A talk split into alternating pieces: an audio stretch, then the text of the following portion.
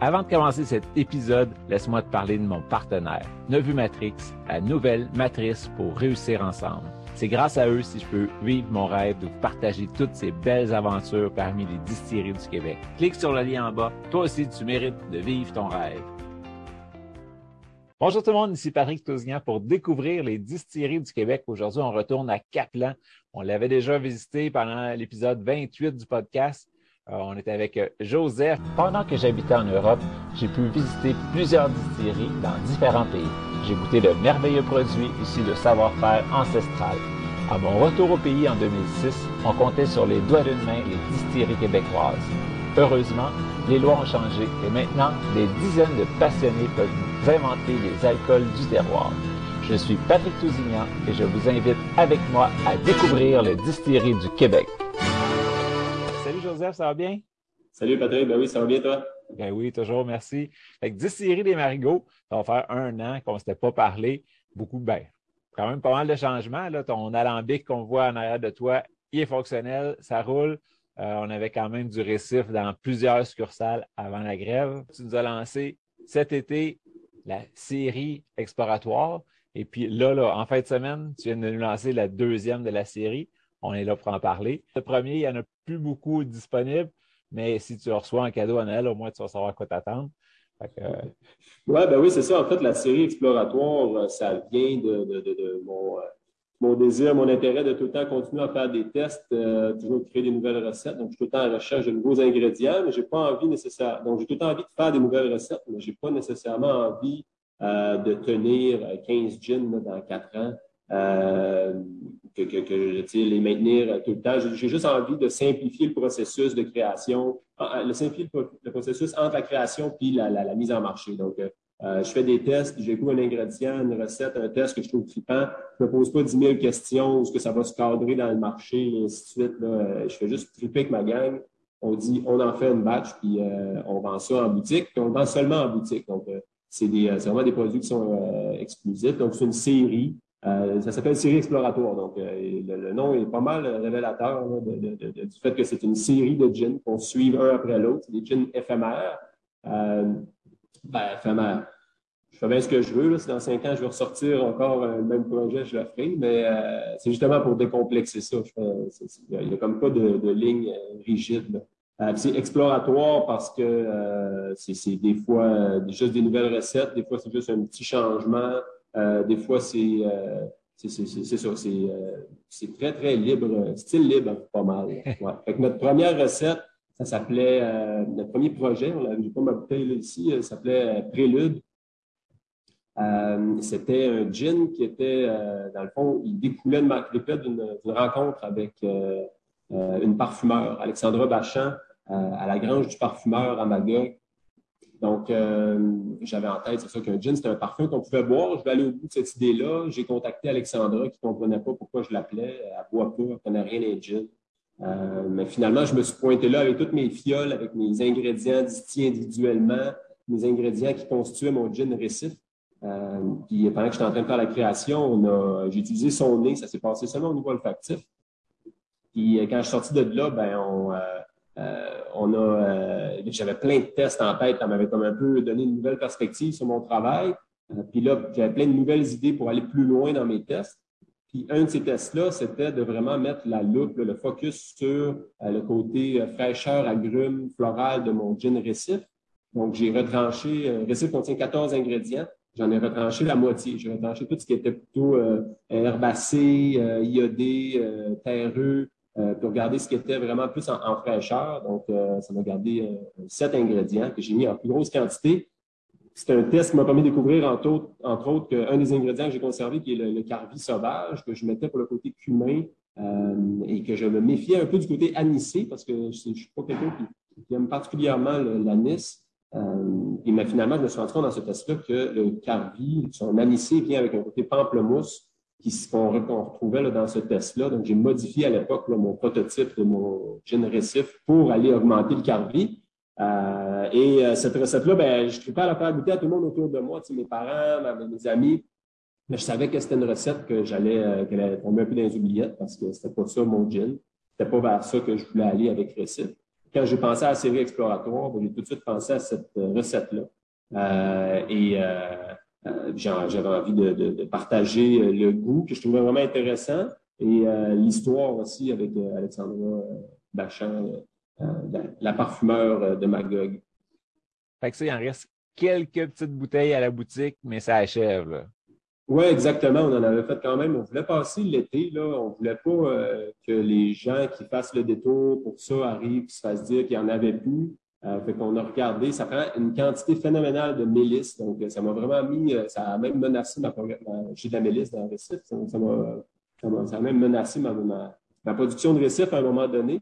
Euh, mais c'est je voulais être sûr que le monde qui, partait de, de, de Montréal puis dans Gaspésie dans l'espoir de se trouver une bouteille euh, euh, ben, allait pouvoir mettre la main dessus. Fait qu'on en a fait juste assez. Après la saison touristique, ben là, les, ventes sur place ont chuté. Fait que il me reste quelques dizaines de bouteilles là, que, que je suis allé d'enlever des tablettes puis et garder seulement aux personnes qui sont au courant et qui sont vraiment en amour avec le produit, puis et moi-même tu vas t'en garder pour, pour le boss.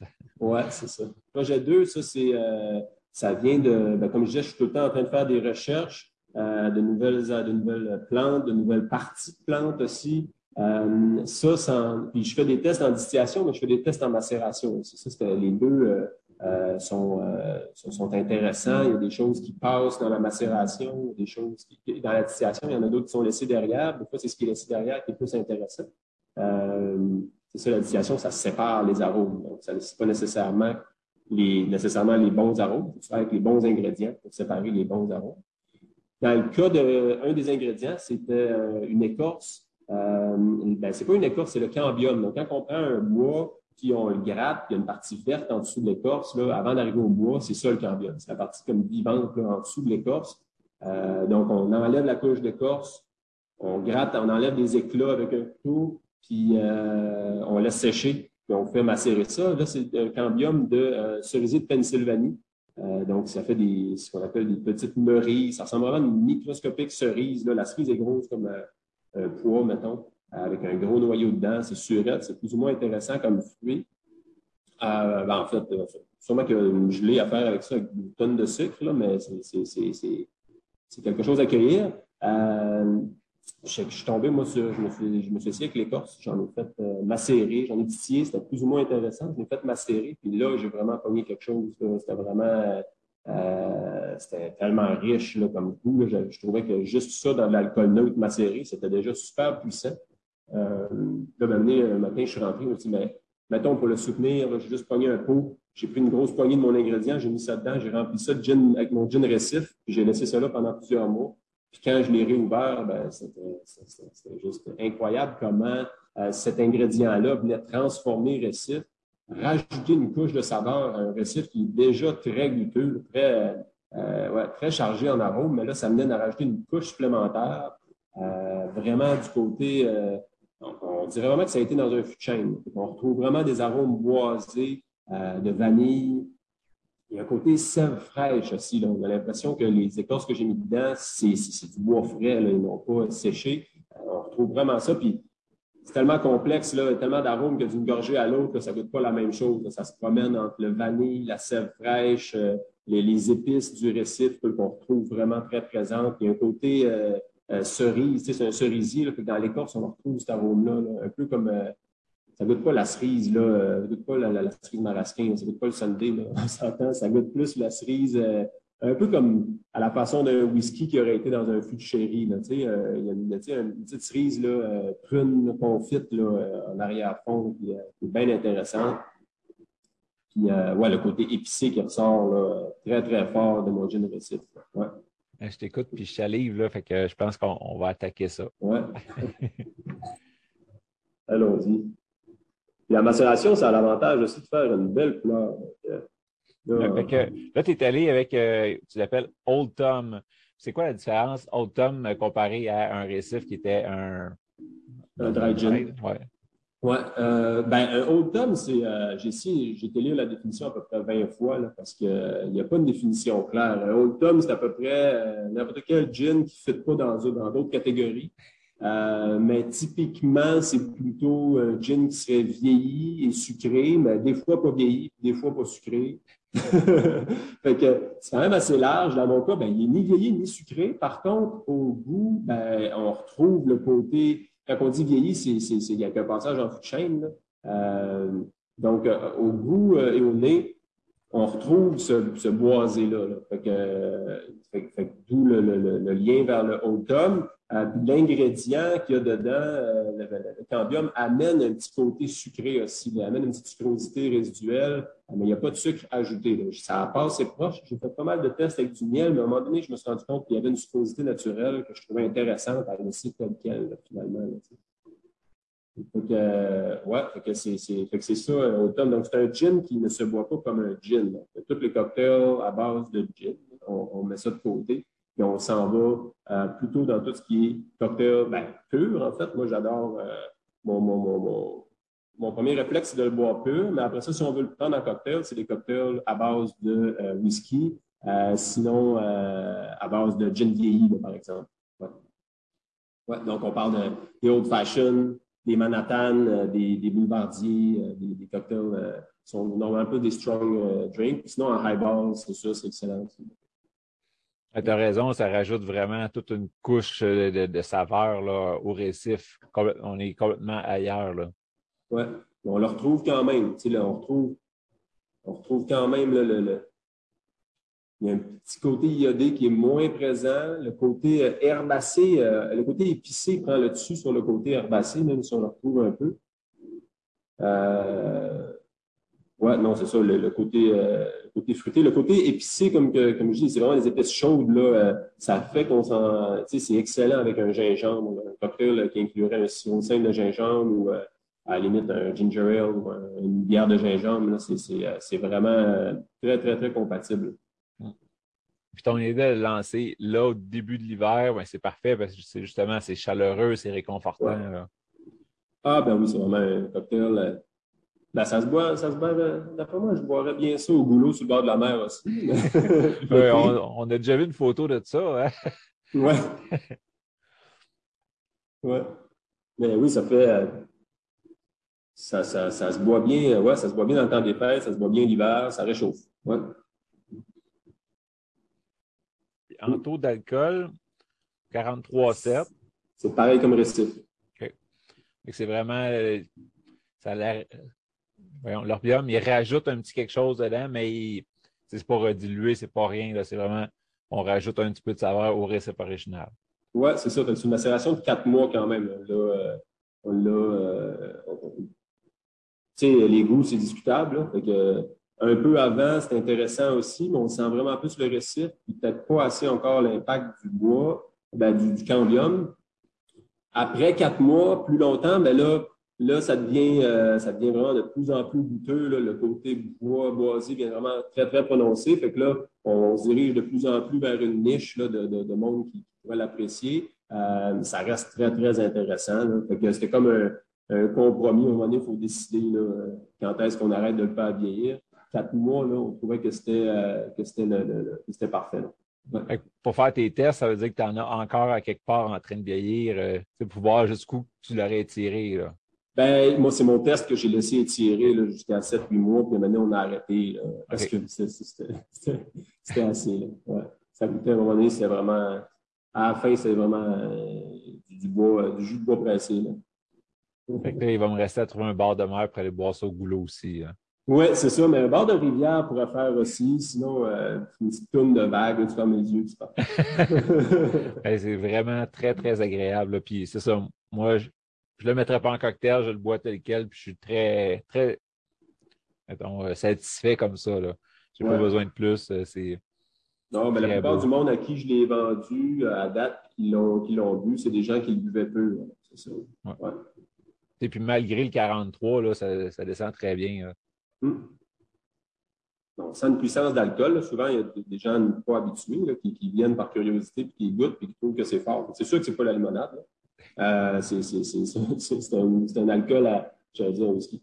C'est un alcool à 43,7, tu sais, c'est puissant, mais quelqu'un qui a une habitude de boire des alcools euh, purs comme ça, un amateur de whisky, par exemple, va, va, trouver ça doux. Il y a tellement d'arômes là-dedans que ça vient, euh, ça vient changer le focus de de, de, de, de l'éthanol vers des, saveurs.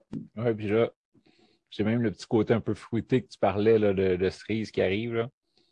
Ouais, puis c'est ça, on découvre des, comme avec Récif un peu, où on découvre des couches à chaque fois qu'on y écoute.